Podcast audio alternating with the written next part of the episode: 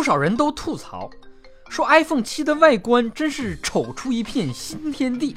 哥就纳了闷儿了，反正你们都要用壳，你还在乎什么外观呢？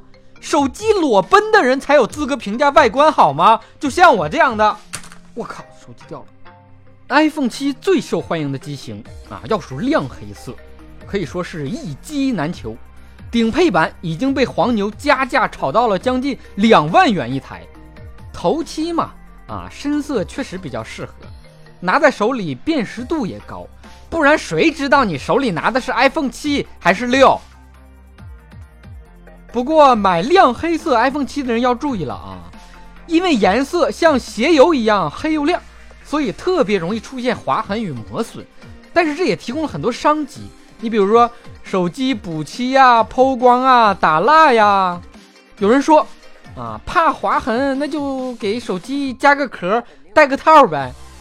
买亮黑色的人还带套，是不是傻啊？买 iPhone 七不就是为了让人看吗？你带个套，还怎么靠亮黑色闪瞎别人的狗眼？亮黑色的 iPhone 七带个套，啊，就看见一个 iPhone 六一样的屏幕，后壳的亮黑色彻底失去了意义，只能在深夜里独自一个人抠开壳子欣赏两分钟，然后再装回去。美国的鸡毛秀。每年都会拿新上市的 iPhone 恶搞路人，啊，这回他们把旧手机换个壳，说是最新款的 iPhone 七。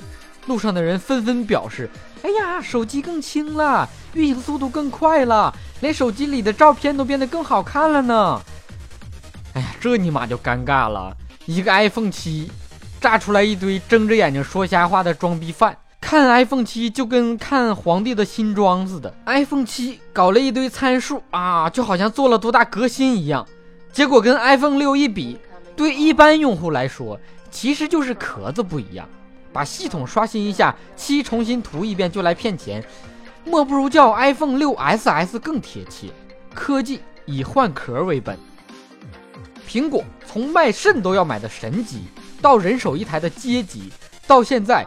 几乎原地踏步，不再创新，黔驴技穷的小鸡鸡，乔布斯都快气活过来了，棺材板马上就压不住了。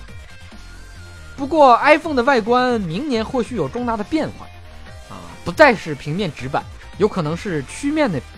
我就知道，啊，苹果在库克的带领下，迟早会变完。iPhone 七当然也有革命性的创新，最革命的就是耳机。有线耳机革命成了无线耳机，长得就跟老爷爷用的助听器似的。耳机绳取消了，自然就不需要耳机孔了。给手机充电跟给耳机充电都插一个口就行。哎呀，或许在库克看来，插一个洞就够了。如果一个大学寝室的同学都用 iPhone 七，那无线耳机肯定会互相搞错，对吧？晚上熄灯以后，有人想听音乐。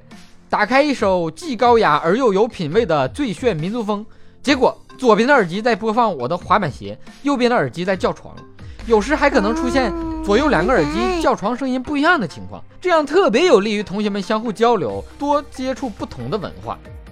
无线耳机也是个麻烦，首先就是非常容易丢，所以说 iPhone 七的无线耳机根本就不用花钱买，你可以去厕所里捡，去公交地铁上捡，在食堂餐馆里捡。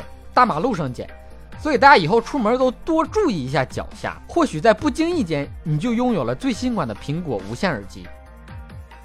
iPhone 七一开卖，不少男同胞都很开心啊，因为自己的 iPhone 五 S 终于可以换六了，妈妈终于可以用上自己的五 S，爸爸终于可以用上妈妈的四 S 了。没错，女朋友要换 iPhone 七了，女友非要换手机怎么办？你可以问她听话不？